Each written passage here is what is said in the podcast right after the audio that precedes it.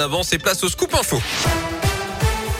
Et c'est avec vous, euh, Philippe Lapierre. Bonjour Philippe. Bonjour Yannick, bonjour à tous. Et on jette un coup d'œil au, trafic. Euh, bonne nouvelle, l'accident est terminé à Fourvière, mais il y a encore euh, un petit bouchon sur la M6 en direction de Paris. C'est en train de rentrer dans l'ordre, ça va de mieux en mieux.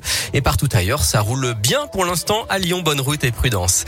À la une, ce rebondissement dans l'enquête sur la tuerie de Chevaline. Presque dix ans après, une personne a été placée en garde à vue aujourd'hui d'après la procureure d'Annecy. Il s'agit de vérifier son emploi du temps. Une famille britannique et un cycliste avait été abattu en 2012 en Haute-Savoie, un drame jamais élucidé. À Lyon, la justice rend sa décision aujourd'hui dans le procès du manège de Neuville-sur-Saône. Il y a quatre ans, les nacelles s'étaient affaissées. Un père de famille de Rérieux avait été tué et plusieurs personnes avaient été blessées. Le parquet a requis trois ans de prison, dont deux avec sursis à l'encontre du propriétaire du manège, huit mois avec sursis et 5000 euros d'amende pour le contrôleur. C'est parti pour les soldes d'hiver. Ils ont commencé officiellement matin à 8 heures, mais le virus oblige de nombreuses personnes à s'isoler et le télétravail est de retour trois jours par semaine. Certains vendeurs auraient donc préféré repousser ces soldes.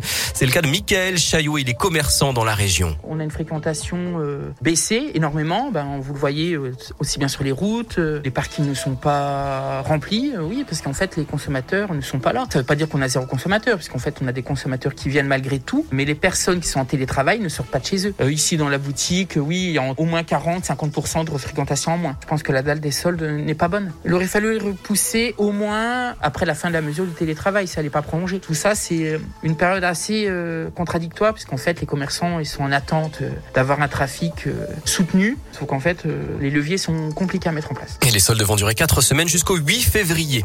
Dans l'actu, les parents se préparent. Les trois quarts des enseignants seront en grève et la moitié des écoles seront fermés demain selon le SNUIP, le principal syndicat du premier degré. Les ATSEM, les AESH, les infirmières scolaires, les parents d'élèves et même les inspecteurs d'académie se joignent à cette grande journée de mobilisation contre le protocole sanitaire dans les établissements scolaires. Et puis les hospices civils de Lyon veulent améliorer la prise en charge de l'endométriose, une maladie qui touche une femme sur dix. La filière de soins régionale propose notamment une plateforme d'accompagnement et de pré-diagnostic. Emmanuel Macron a lancé hier une stratégie nationale de lutte contre l'endométriose. En sport du biathlon, cet après-midi, la Coupe du Monde fait étape à Ruppolding en Allemagne. Les Français Fillon, Maillet et Jacqueline sont premiers et deuxièmes du classement général.